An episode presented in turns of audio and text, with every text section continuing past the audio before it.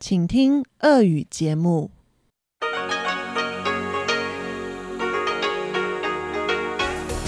В эфире Международное радио Тайваня. В эфире русская служба Международного радио Тайваня. Здравствуйте, уважаемые друзья! Из нашей студии в Тайбе вас приветствует Мария Ли, и я приглашаю вас к прослушиванию программы передач русской службы на субботу, 24 апреля.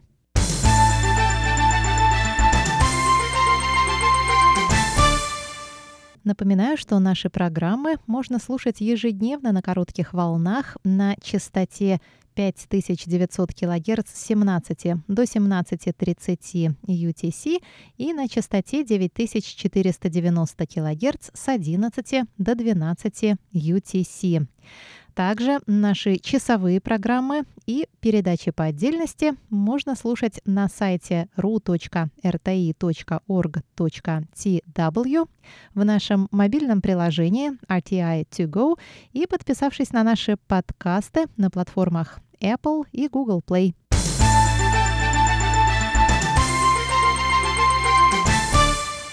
Программа «Суббота» состоит из обзора новостей недели, рубрики «Всемирный Чайна Таун», которую ведет профессор Владимир Вячеславович Малявин. Это получасовая программа, а часовую программу продолжит передача «Наруан Тайвань», которую ведет Игорь Кобылев, и повтор радиопутешествия по Тайваню с Чеченой Кулар. Ну что, приступаем к обзору новостей недели.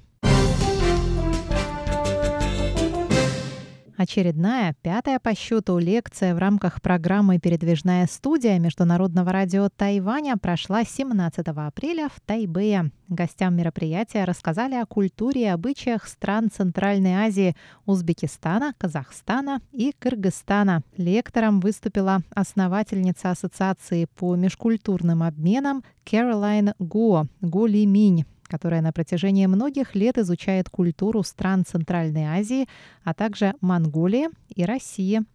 Лектор поделилась результатами своих поездок в страны Центральной Азии, рассказала об истории и культуре Узбекистана, Кыргызстана и Казахстана. В частности, она уделила внимание упоминаниям этих территорий в китайских летописях, а также напомнила, что знаменитый китайский поэт династии Тан Ли Бо родился на территории современного Кыргызстана.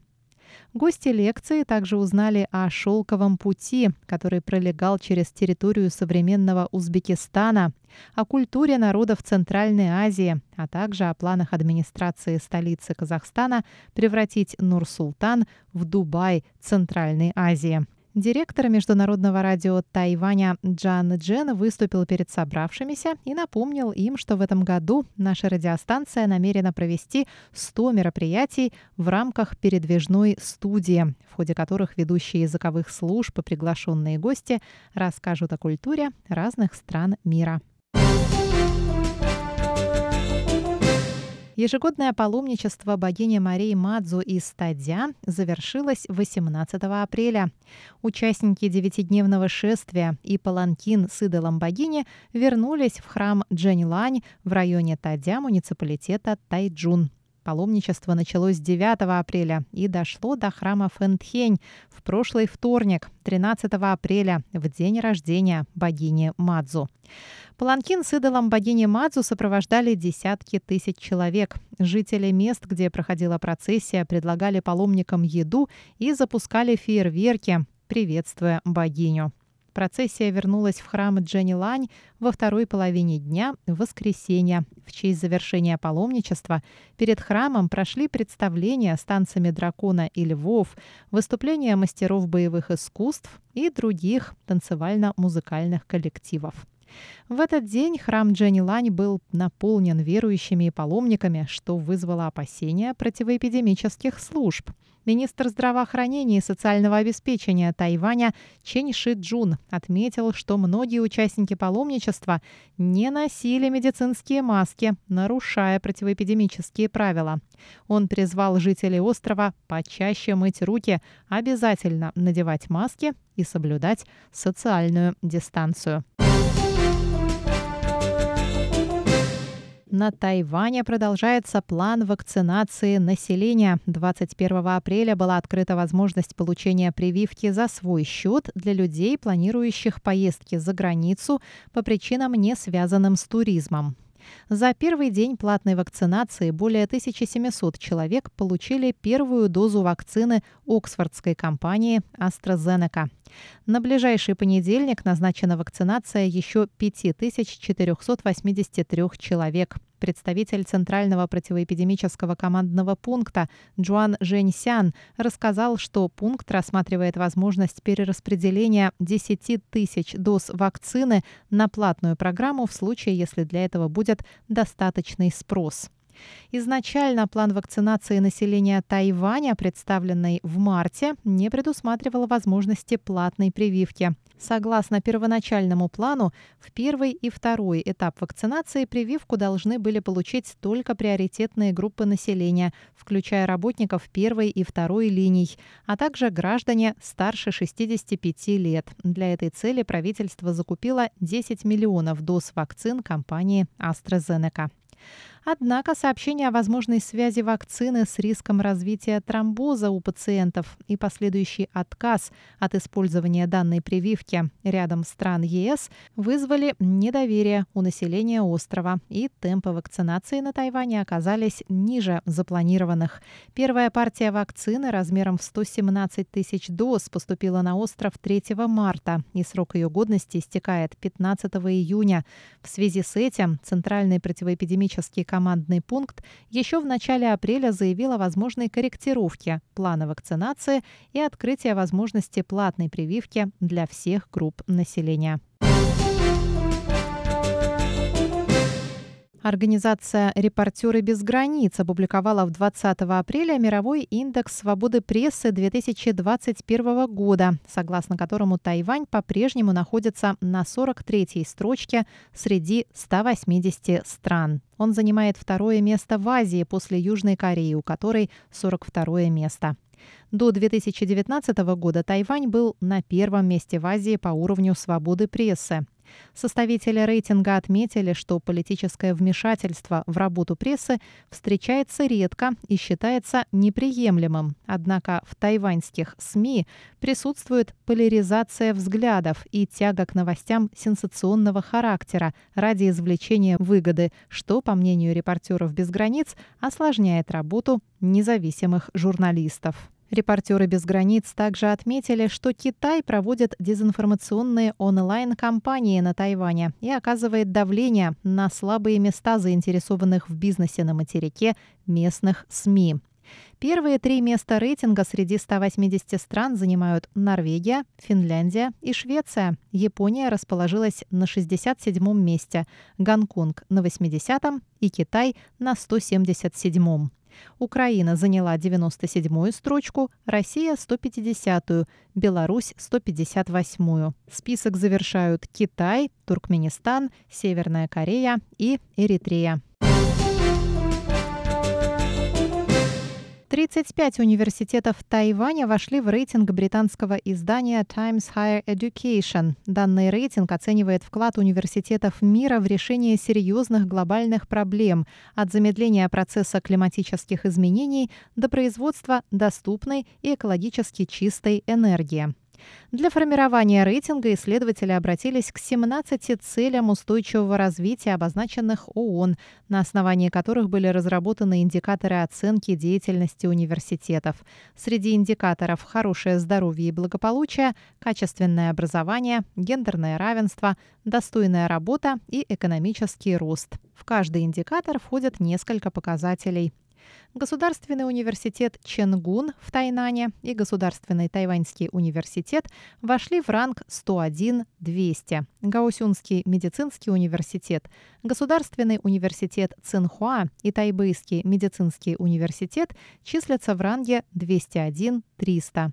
Китайский медицинский университет, Государственный Пиндунский университет науки и технологий, Государственный Тайваньский университет науки и технологий, Государственный Юнилинский университет науки и технологий и Университет Дунхай получили ранг 301-400. Еще 15 тайваньских университетов вошли в ранг 401-600, 6 в ранг 601-800, 3 в 801 1000 и 1 в 1000+. Всего в рейтинг вошли 1115 университетов из 94 стран и регионов мира. Больше всего позиций в рейтинге, 75, получили российские университеты. На втором месте – университеты Японии, 73. В прошлом году лишь 24 тайваньских университета были указаны в рейтинге Times Higher Education. Выставка под названием «Славянские истории», посвященная традиционному русскому костюму, откроется 30 апреля в Музее текстильного искусства в Тайджуне. Посетителям выставки покажут русские народные костюмы, церковное убранство и военную форму. Выставка организована русским клубом на Тайване при содействии музея и энтузиастов. Подробнее рассказывает Юлия Старченко, председатель русского клуба на Тайване. Юля, расскажи, откуда появилась эта идея? Так случилось, что эта мысль пришла одновременно к разным людям. И у нас три организатора получилось. Одна из сторон – это группа реконструкции военных действий тайваньских энтузиастов. И у нас с нами работает очень профессиональный, очень интересный фотохудожник Эдвард Галаган, который, можно сказать, и вдохновитель. Он внес такую интересную очень арт-изюминку в проект. И мы работаем с отцом Кириллом с приходом, то есть он предоставляет экспонаты, от культурного центра будут народные костюмы. То есть эм, нам очень хотелось рассказать тайваньцам немножко больше о нас, славянах, и как раз совпало, что в мае месяце мы отмечаем много праздников наших традиционных. Для нас май очень радостный день. И раз уж мы все здесь живем на Тайване, очень хочется нашим тайваньским друзьям рассказать, почему мы так сильно в мае радуемся. Ты рассказала мне, что выставка состоит из трех частей. Первая часть – это народный костюм, вторая часть – это церковное убранство, и третья – военная форма. Не могла бы ты немножечко поподробнее об этом рассказать? Что именно будет представлено? Что могут увидеть тайваньцы? Что нового они смогут узнать? По народному костюму мы хотим представить кокошник как наш основной головной убор, потому что многие спрашивают сарафан. Тоже очень многие спрашивают, почему сарафан, когда он надевался. Он немножко, он сильно отличается от, от традиционного костюма тайваньского. Одежду косоворотка мужская. И немножко небольшие рассказы, небольшие пояснительные записки к экспонатам, потому что вот люди очень часто спрашивают тайваньские о нашем национальном костюме. И мне кажется, это хорошая вот возможность рассказать всем и сразу.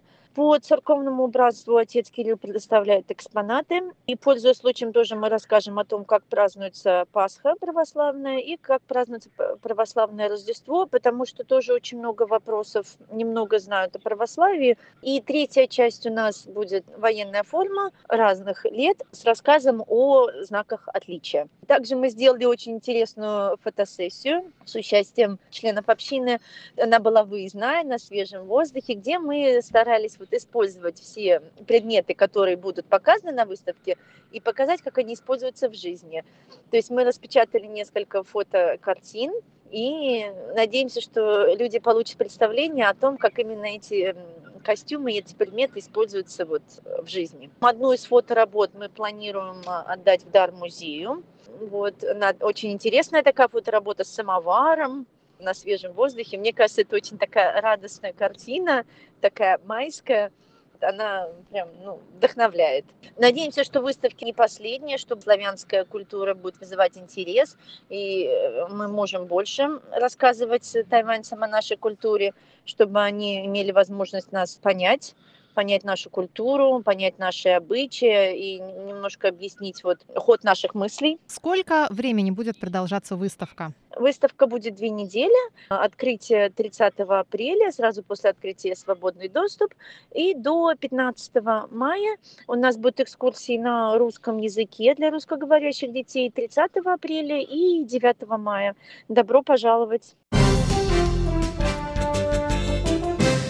Обзор новостей недели для вас подготовила и провела Мария Ли. Пожалуйста, заходите на наш сайт, чтобы прослушать часовые программы и отдельные передачи. Адрес сайта ru.rti.org.tw. Также заходите на наши страницы в соцсетях Facebook и ВКонтакте. и оставайтесь на волнах русской службы Международного радио Тайваня.